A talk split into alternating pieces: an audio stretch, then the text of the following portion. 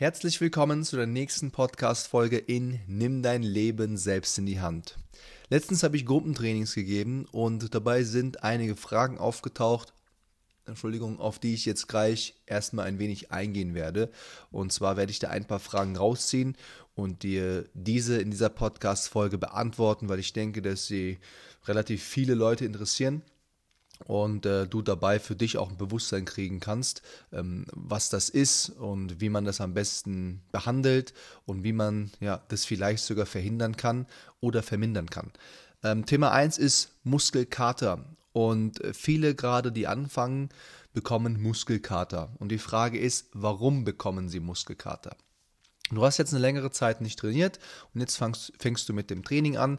Und in diesem Training ist es so, dass du viele Übungen hast, die du neu machst, sage ich jetzt mal, die deine Muskulatur in einen Bereich bringen, wo sie extrem strapaziert wird, wo die Muskulatur sich natürlich anpassen muss, weil sie diese Bewegungsmuster noch nicht kennt. Und dadurch verletzen wir natürlich die Muskulatur und die fas fas faszialen Strukturen. Und wenn das der Fall ist, passieren die Theorie kleine Mikrorisse in der Muskulatur oder eher gesagt schon in der Faszie und dadurch bekommst du tatsächlich Muskelkater, weil die Muskel- oder die Faszienketten reißen. Es wurden Tests durchgeführt, ob das äh, eher wirklich Muskelkater ist oder ob es ein Faszienkater ist. Man hat, ich glaube, es war eine Kochsalzlösung oder irgendeine Lösung in die Muskulatur gespritzt, in der, in der Hoffnung, um zu gucken, ähm, ob es einen Ausschlag darauf hat, dass der Muskel einfach schneller heilt. Effekt war, es ist nichts passiert. Gleiche Spritze oder gleiche Injektion wurde in die faszialen Strukturen gespritzt und der Effekt war, der Muskelkater ist wesentlich besser geworden. Ja, das heißt, die Erkenntnis war, dass es eigentlich kein Muskelkater ist, sondern tatsächlich ein Faszienkater, weil die Strukturen in der Faszie reißen, okay, und du dadurch diese Schmerzen hast. Und man muss sich vorstellen, diese Faszie oder der Vergleich zwischen Faszie und Muskel ist so, dass diese Faszie zehnmal mehr Nervenfasern hat oder Nervenenden hat wie die Muskulatur. Das bedeutet, sie ist relativ sensibel oder sensibler als die Muskulatur, die wir haben. Und diese Faszie umgibt im Endeffekt unsere Muskulatur wie so eine Hülle. Weißt du, ob du das beim, wenn du mal Fleisch gekauft hast, hast du oben drüber so eine leicht durchsichtige Schicht gesehen, die relativ dünn ist und die du von A nach B ziehen kannst und damit sich das ganze Fleisch bewegt. Das ist unsere Faszie. Zum einen wird die, der ganze Muskel damit umhüllt, zum anderen die einzelnen Strukturen, die Fasern, die, ähm, die Muskelbündel beispielsweise, alles ist von Faszien umgeben. Und genau diese sind mit so vielen Nervenfasern verbunden, dass wenn unsere Muskulatur in Anführungsstrichen sich verletzt, ist es eigentlich oder Muskelkater bekommt, ist es eigentlich kein Muskelkater, sondern ein Faszienkater. Jetzt ist die Frage natürlich, die du dir stellst, was kann ich denn dagegen tun, damit ich das nicht bekomme? Also tatsächlich ist es so, dass man nicht mehr so viel tun kann, damit der Muskelkater weggeht. Das heißt, du hast deine Muskulatur verletzt. Jetzt ist es deine Aufgabe, dass dein Muskel auch optimal heilen kann. Das heißt, was gibst du der Muskulatur für Essen?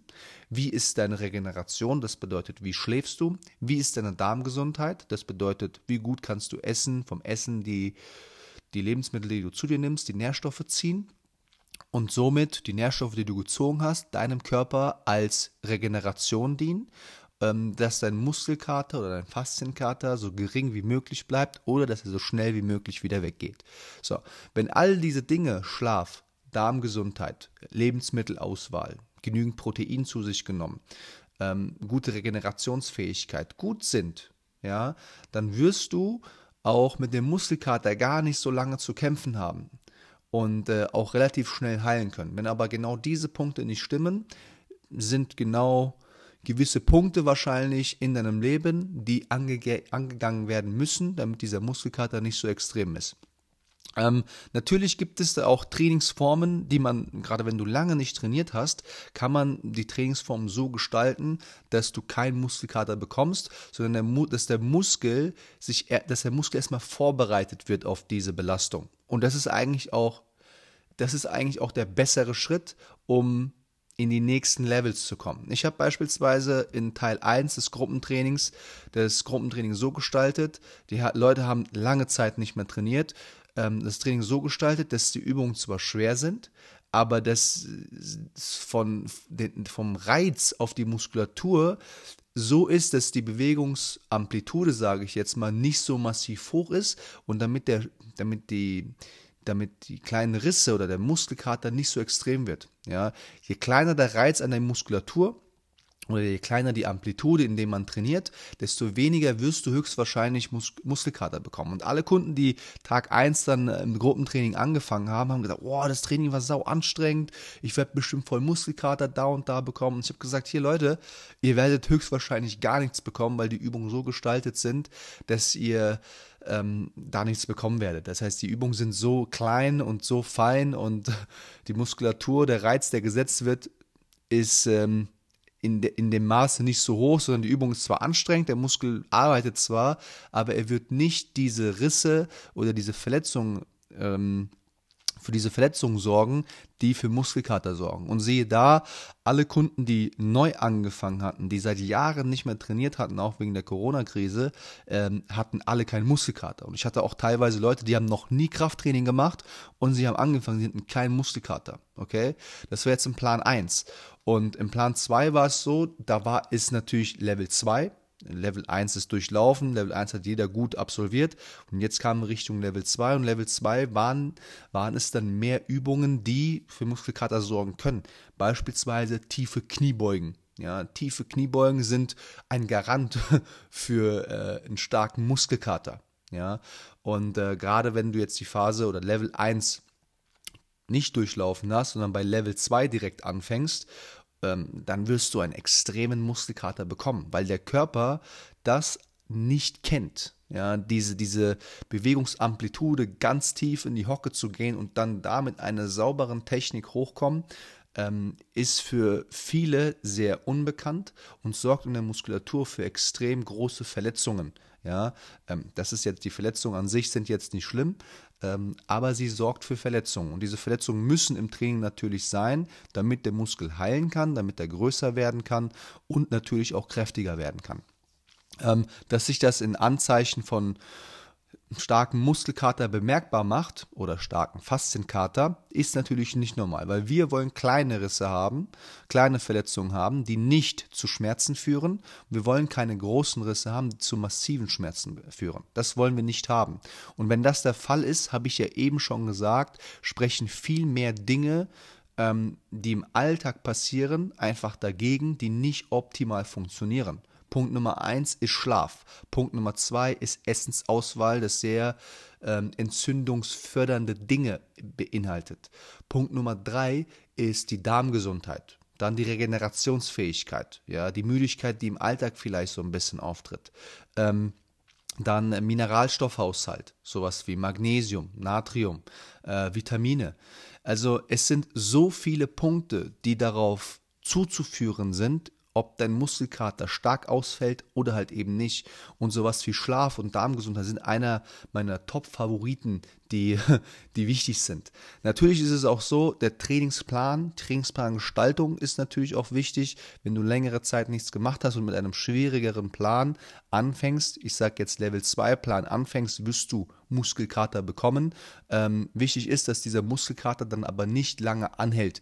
Das heißt, wenn ein Muskelkater nach drei, vier Tagen weggeht, ist es eigentlich optimal. Ja, wenn ein Muskeltage, äh, Muskelkater länger als sieben Tage anhält, ähm, dann stimmt tatsächlich mit der Regeneration etwas nicht und da muss man sowas wie Schlaf, Darmgesundheit, Essensauswahl und die ganzen Punkte, die ich eben aufgezählt hatte, komplett angehen.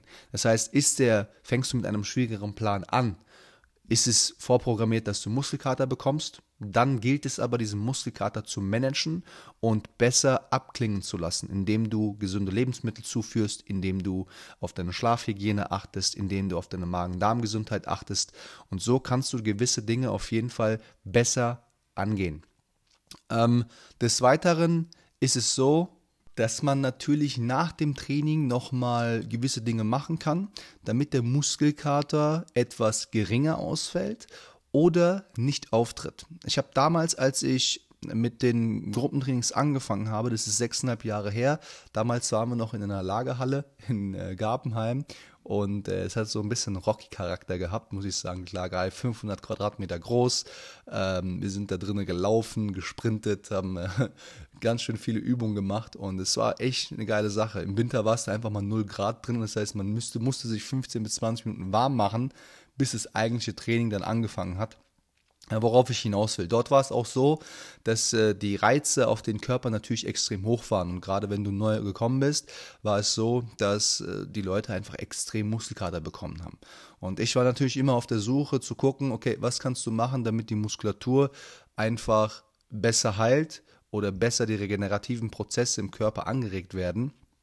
Ähm, gerade wenn beispielsweise Fußballmannschaften in einer Gruppe gekommen sind, wovon ich früher extrem viele trainiert habe. Ich glaube, früher innerhalb von zwei, drei Jahren habe ich über 30 oder 40 Mannschaften trainiert. Also verdammt viel, es waren einige tatsächlich da. Und äh, da war es so, dass ich das mal getestet habe. Mit, äh, wir haben trainiert, gleiches Training äh, mit verschiedenen Mannschaften natürlich, damit man das auch reproduzieren kann.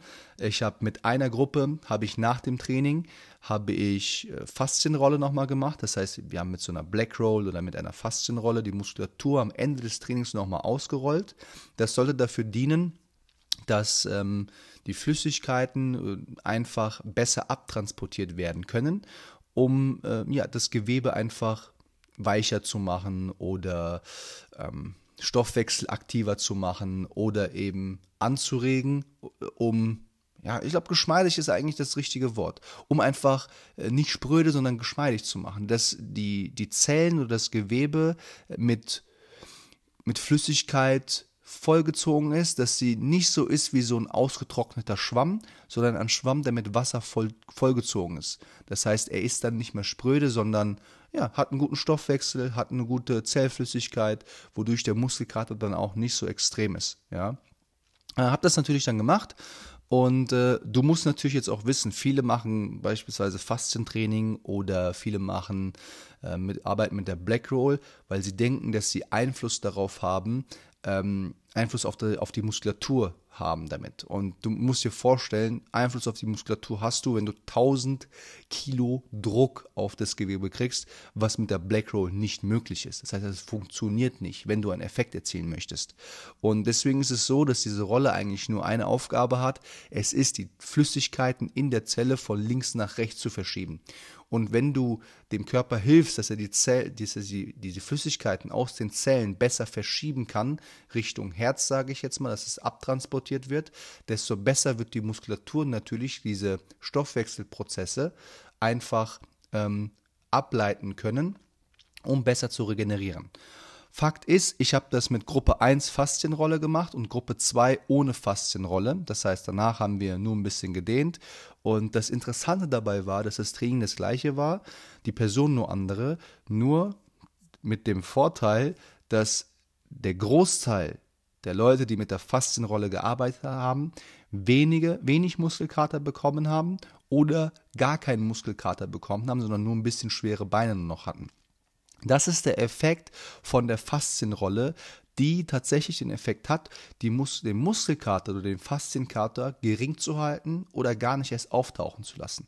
Das heißt, man kann, wenn man intensiv nach dem Training nochmal mit einer Faszienrolle arbeitet, da tatsächlich regenerativ sehr, sehr gut ähm, mithelfen, dass der Körper einfach besser heilt. Ähm, das ist das, was du tatsächlich machen kannst. Ansonsten, wie gesagt, äh, nach dem Training proteinreich essen, Schlafhygiene achten. So kannst du tatsächlich äh, daran arbeiten, dass es besser wird. Vieles, äh, was auch möglich ist, beispielsweise nach den Trainingseinheiten, Magnesiumsulfat. Da gibt es extra so, ähm, so Pulverform, kannst du 5 Kilo Säcke kaufen. Dann machst du am Abend nochmal ein Magnesiumbad. Ähm, wenn du eine Badewanne hast, machst du einfach ein bisschen Magnesiumsulfat in die Badewanne. Ähm, ich glaube, drei, vier Tassen und äh, dann ein bisschen Wasser drüber und dann einfach 20, 30 Minuten tatsächlich baden oder ein Fußbad machen mit Magnesiumsulfat, dass der Körper einfach in die entspannenden Prozesse reinkommt. Ähm, das sind die Dinge, die du angehen kannst. Ähm, ansonsten, wie gesagt, viel Magnesium, Natrium ähm, gibt deinem Körper das, was er braucht, um einfach die Heilungsprozesse im Körper einfach anzugehen und besser zu heilen. Das sind die Punkte, die einfach beim Muskelkater extrem wichtig sind. Ähm, ich habe, ich glaube, ich habe in einer Folge, da geht es um Kältetherapie, schon ein bisschen über Muskelkater geredet gehabt. Und äh, da habe ich einen Freund genannt, der immer, wenn er trainiert, Muskelkater bekommt. Und dabei ist es egal, ob er jeden Tag trainiert oder eben nicht, er bekommt immer Muskelkater. Und jetzt ist die Frage, die er mir beispielsweise gestellt hatte, ja, warum ist das denn so? Und äh, wenn man den Freund dann so ein bisschen durchleuchtet, er geht sehr spät ins Bett, er isst nur getreidegehaltige Sachen, sein Schlaf ist schlecht, er steht morgens ähm, um sehr, sehr späte Zeiten auf, hat nicht so einen, einen guten Rhythmus, was dazu führt, dass der, der Magen, die Magen-Darm-Gesundheit nicht gut ist, der Schlaf nicht gut ist, der Körper kann nicht optimal regenerieren und das führt bei ihm dann häufig zu Muskelkater. Das heißt, diese Dinge wie Schlaf und Darmgesundheit und so weiter sind sowas von wichtig, auch die Essensauswahl bei der Regeneration von Muskelkater. Und wie gesagt, dauert es länger als sieben Tage, dann solltest du tatsächlich gucken, dass du ähm, das versuchst, so schnell wie möglich in den Griff zu kriegen und Dinge zu machen, die einfach dafür sorgen, dass der Muskelkater auch besser abklingen kann. Äh, aber Ende des Tages, wenn es äh, so ist und dann Essen und so weiter, ist alles top, dann ist der nächste Punkt, dein, der Trainingsplan war einfach viel zu hart am Anfang für dich. Deswegen sollte man gucken, dass man den Trainingsplan anpasst. So, das war zum Thema Muskelkater. Äh, dann kam die nächste Frage, da ging es um Vitamin D und Vitamin D supplementieren oder nicht supplementieren. Das ist hier die Frage, die gestellt wurde. Und ich kann sagen, dass Vitamin D einer der unterschätztesten Supplemente ist, die es, glaube ich, auf dem Markt gibt, weil vielen überhaupt nicht bewusst ist und es viele das auch nicht wissen, dass 90 oder 95 Prozent der Deutschen oder der hier in Deutschland oder in Europa Lebenden einen Vitamin D-Mangel haben. Und das ist nicht überspitzt, sondern das ist Fakt. Okay? Und Vitamin D ist bei jeglichen Prozessen in unserem Körper beteiligt. An, je, an jeglichen Prozessen. Sei es der Stoffwechsel, sei es irgendwelche anderen Aktivitäten von Hormonen, von Neurotransmittern. Vitamin D spielt eine extrem große Rolle bei allen Prozessen in unserem Körper. Okay? Vor allem auch bei der Hormonproduktion eine sehr, sehr große Rolle. So, kommen wir dazu, Vitamin D-Mangel. Ich bin sehr oft draußen und zwar ich bin auch sehr oft in der Sonne. Das heißt, ich bin nicht die ganze Zeit daheim, hocke daheim rum, sondern ich bin zwischen 12 und 15 Uhr auch mal draußen, gehe mit meinem Hund spazieren. Und auch in den Sommermonaten. Jetzt habe ich natürlich meinen Vitamin D-Spiegel getestet, das habe ich auch in einer Folge, glaube ich, genannt. Äh, dann war es so, dass mein Vitamin D-Spiegel im Keller war. Gleiches bei einem Kunden. Mein Kunde beispielsweise ist auch, der arbeitet draußen ähm, nur unter der Sonne. Okay? Und sein Vitamin D-Level war unterirdisch, war bei 8 oder bei 7. Du musst wissen, normale Werte sind zwischen 60 und 80. Das ist normal. Mein Wert war bei 15. So, das heißt, da, egal ob du in der Sonne bist oder nicht, du wirst auf jeden Fall einen Vitamin D-Mangel haben. Das geht nicht anders. Was laugt denn Vitamin D so extrem aus? Punkt Nummer eins, natürlich der Stress. Ähm, Stress auf der Arbeit, schlechter Schlaf, Magen-Darm-Gesundheit. Du, du, merkst, es hängt alles miteinander zusammen. Ein hartes Training, was du beispielsweise absolvierst, wird auch Vitamin D ähm, im Endeffekt verbrauchen. Ja, alles, was in deinem Tag so anfällt, sei es äh, Alkohol, sei es Stress, toller Stress im Alltag, sei es eine Arbeit, was dich komplett auslaugt, sei es deine Magen-Darm-Gesundheit, das nicht richtig läuft. Das heißt, das sind alles Anzeichen dafür, dass im Körper sowieso was nicht stimmt. Und diese Prozesse im Körper laugen natürlich auch dein Vitamin D-Status aus. Man sagt tatsächlich auch bei Leuten, die beispielsweise einen Burnout, Burnout haben oder Depression haben, ist, dass der Vitamin D-Spiegel extrem im Keller ist. Aber nicht nur das, auch Omega-3 beispielsweise ist bei Kindern, die ADHS zum Beispiel haben, extrem niedrig im Körper. Das heißt, die Verhältnisse sind normalerweise bei 1 zu 1 sollten sie sein und bei, bei Erwachsenen oder bei Kindern ist es tatsächlich so, dass diese Verhältnisse bei 15, 20, 30 zu 1 sind. Ähm, das heißt, Omega-6 viel mehr im Körper und Omega-3 sehr wenig und das führt tatsächlich bei Kindern zu beispielsweise einfach ADHS, Unausgeglichenheit, äh, bei Männern oder bei, bei Menschen nicht bei Männern, sondern bei, bei Erwachsenen dann eher tatsächlich auch hier zu Depressionen oder Burnout-Problemen oder äh, Entzündungsproblemen im Körper, dass die Entzündung nicht gut abheilen können und viele, viele Punkte mehr. Ähm, unser Gehirn beispielsweise besteht aus, ich glaube, 30 Prozent aus Omega-3 und deswegen ist es auch wichtig, unserem Körper das zu geben. Wenn wir sehr viel getreidegehaltige Sachen essen, sehr viel Sonnenblumenöl und so weiter oder fertig Dinge zu uns nehmen, ist da natürlich sehr viel Omega-6 drin. Und wenn man sich hinterfragt, wie viel Omega-3-haltige Sachen essen wir denn, ähm, wird es tatsächlich sehr, sehr dünn. Und die Kombination gerade bei einer schlechten Ernährungsweise ähm, mit Omega-3 und Vitamin D zu supplementieren, ist extrem wichtig, um einfach geistig wieder in den Start zu kommen. Ja. Auf Omega-3 wollte ich jetzt aber gar nicht so viel eingehen, sondern auf das Vitamin D.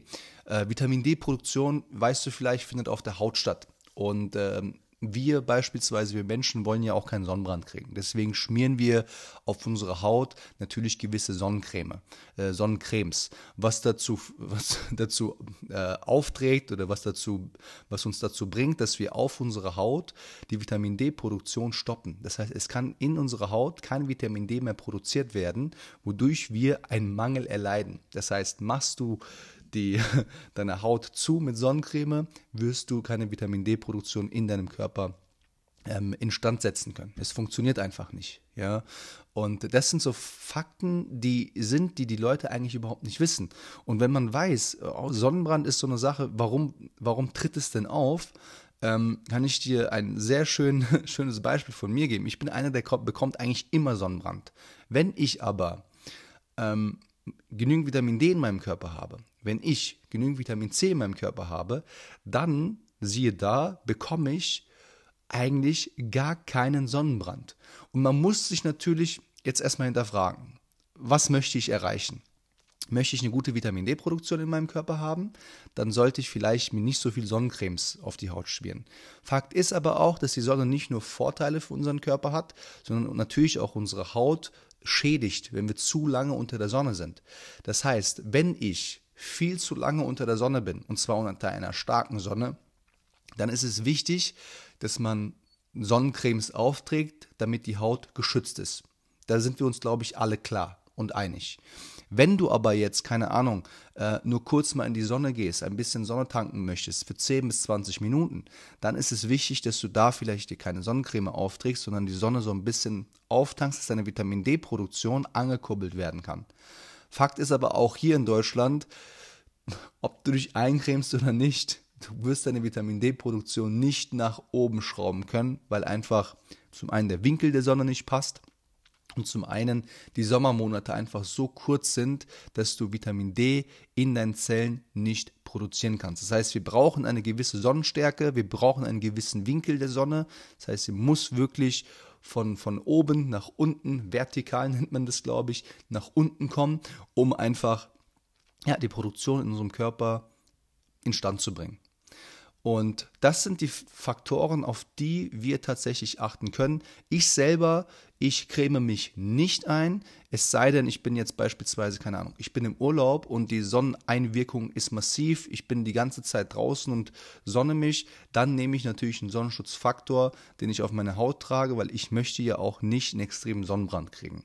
Das heißt, ja, ich werde die Vitamin D-Produktion vielleicht nicht anregen, aber auch ja, ich werde meine Haut schützen also da muss man natürlich abwägen, was möchte ich haben. Und ich möchte tatsächlich keinen Sonnenbrand haben. Und äh, wenn dann die Sonnen, äh, wenn die Haut eine gewisse Bräune erreicht hat, ähm, ist es auch so, dass die Haut natürlich auch ein bisschen toleranter wird. Und dann kann man gucken, dass man sich vielleicht etwas weniger eincremt und äh, dass die Produktion an Vitamin D im Körper einfach wieder den Lauf nehmen kann. Gerade im Urlaub ähm, ist, kannst du die Vitamin D-Produktion natürlich nach oben schrauben. Aber auch hier, ähm, gerade da Hautschutz natürlich ein Riesenthema ist, bin ich tatsächlich ein sehr, sehr großer Fan davon, Vitamin D zu supplementieren, weil es über die Sonne gerade hier äh, sehr, sehr schwierig ist, das nach oben zu kriegen. Ja. Teilweise kann es dauern, wenn dein Vitamin D-Spiegel bei 8 ist oder 15 ist, das auf 60 oder 80 zu kriegen, kann Jahre dauern. Bei manchen dauert es Monate, kann aber Jahre dauern bis tatsächlich der Spiegel nach oben kehrt. Ähm, ich habe auch schon Fälle gehabt, äh, die haben supplementiert, die Kunden, und dann ist der Wert nach einem Jahr nur 20 Punkte oben gewesen. Das heißt, äh, der Körper verbraucht natürlich auch massiv und da muss man natürlich gucken, dass man dem Körper auch das gibt, was er braucht und dann sein Leben guckt, dass man den, das Leben, wie man es führt, sein Lifestyle, langsam Anpassung am Ende des Tages trifft. So, das zu Vitamin D-Produktion. Zusammenfassend kann man sagen, gerade ob es jetzt Muskelkater ist oder ob äh, Vitamin D-Mangel ist, dass wir als Menschen nur einen Körper bekommen haben und unsere Aufgabe es ist, unseren Körper natürlich diese diese Dinge zu geben, die ihr braucht, um Regenerationsprozesse am Laufen zu halten, um sie gut zu fördern, damit wir uns einfach in unserem Körper wohlfühlen, damit, der, damit nicht nur wir uns in unserem Körper wohlfühlen, sondern dass unser Körper sich auch wohlfühlt. Ja, sowas wie Schlaf und Darmgesundheit das sind wichtige Dinge, die wir natürlich angehen sollten, um natürlich auch dafür zu sorgen, dass alles reibungslos in einer Symbiose abläuft. Und wenn wir das in unserem, unserem Körper geben, dann wird der Körper uns das auch mit einem riesen Dank zurückgeben, indem unsere Zellen gesünder sind, indem unsere Schlafhygiene besser ist, unsere Darmgesundheit besser ist und auch die Lebensmittel, die wir zu uns nehmen, ähm, dafür sorgen, dass wir Energie bekommen.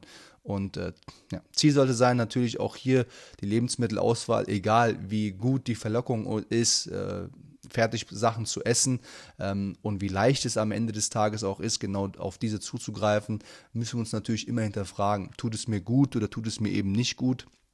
Und äh, wenn du das mal isst und äh, auch die schönen Dinge, die ähm, es auf dieser Welt heutzutage gibt an Lebensmitteln, äh, die man natürlich auch essen sollte, ähm, wie ich aber immer sage, das Fundament muss passen. Und dann kannst du auch hier und da äh, einen Burger essen oder eine Pizza essen oder sonst was, dann hat das auch überhaupt keine Auswirkung. Ja? Du merkst dann, okay, da gibt es ein paar Probleme, wenn ich das und das esse, dann merke ich genau dies und das.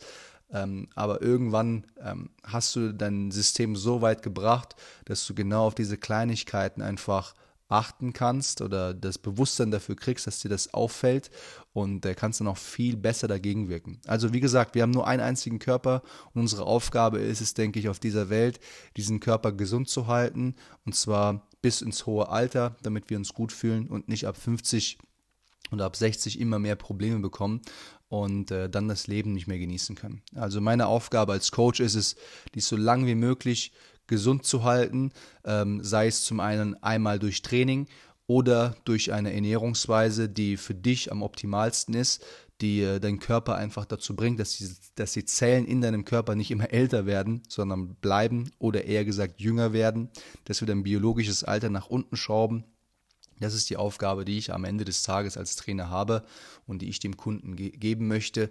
Ähm, und natürlich auch das Bewusstsein einfach zu schaffen, was passiert, wenn diese Lebensmittel gegessen werden ähm, mit deinem Körper. Und ähm, ist es jetzt ein guter Ausschlag, ist es kein schlechter Ausschlag. Und wenn du das Bewusstsein hast, dann ähm, sind die Erfolge, die du buchen kannst, ganz, ganz andere, wie wenn du dieses Bewusstsein nicht hast. Und dieses Bewusstsein haben tatsächlich gerade nicht so viele Menschen. Ähm, ja, aber das ist wieder ein anderes Thema. Darauf bin ich, glaube ich, schon in einer Folge eingegangen und falls nicht, gehe ich in der nächsten Folge drauf ein. Also, ich hoffe, diese Folge hat dir gefallen. Du konntest ein bisschen was für dich mitnehmen. Und ja, ich wünsche dir eine schöne Woche, ein schönes Wochenende, je nachdem, wann du diese Folge dir anhörst. Und in diesem Sinne, bis zur nächsten Folge. Mach's gut und ciao, ciao.